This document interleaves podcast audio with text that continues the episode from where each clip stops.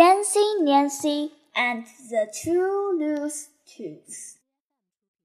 Lionel and I are swinging on the monkey bars. Lionel swings upside down. Woo, woo, I am an ape.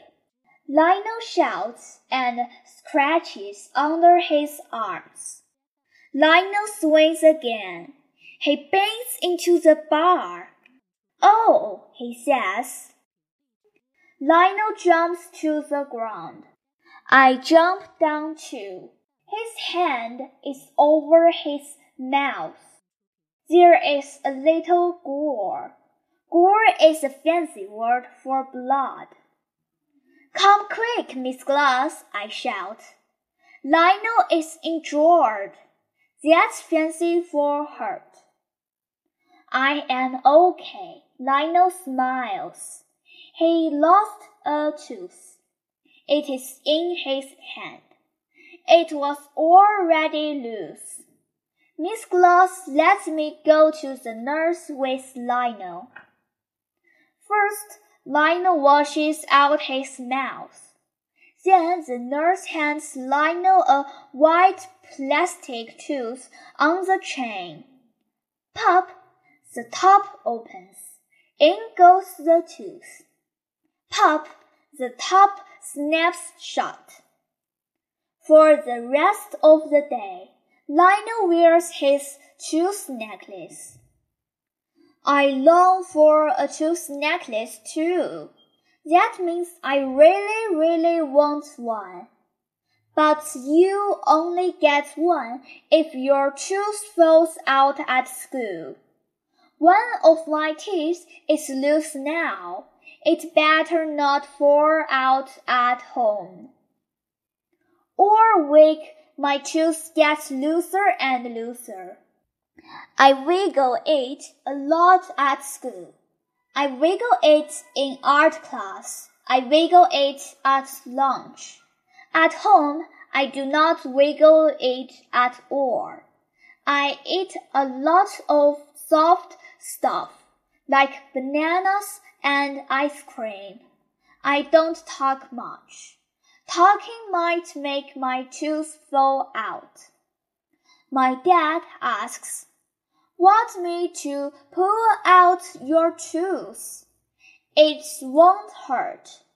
No, I shout. It can't fall out at home. On Thursday at school, my tooth is hanging by a thread. I keep waiting for it to fall out.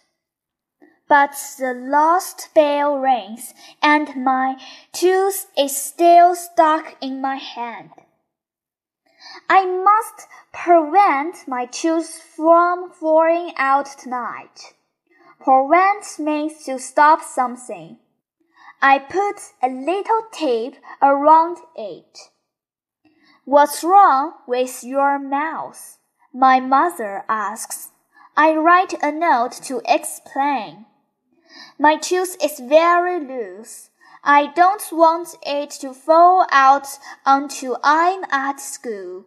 Then I will get a tooth necklace.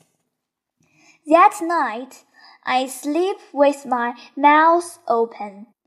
I am not talking any, says. Friday morning, I get dressed very carefully. I start walking to school.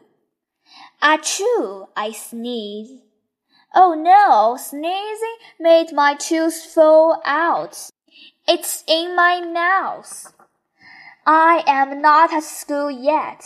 So, does this mean I don't deserve a tooth necklace? But my tooth is still in my mouth. So, in a way, it has not fallen out yet. I keep my lips shut tight. I walk very fast. At last, I arrive at school. Arrive is fancy for getting some place. I spit my tooth into my hand. I just lost a tooth, I shout. Miss Glass sends me to the nurse. Oh la la, I have a tooth necklace. It looks so fancy. I wear it all day. But guess what? I do not feel joyful. That's fancy for happy. Finally, I confess. Confess means telling about something that you did. I tell Miss Glass how my tooth fell out. I need to return the tooth necklace. Miss Glass thinks for a moment. A moment is fancy for a second. Your tooth didn't fall out at home. You were already in transit. That means on the way to school. I think that counts. Miss Glass checks with the nurse.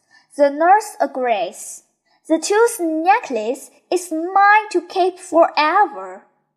For the first time all day, I smile a big smile with a hole in it.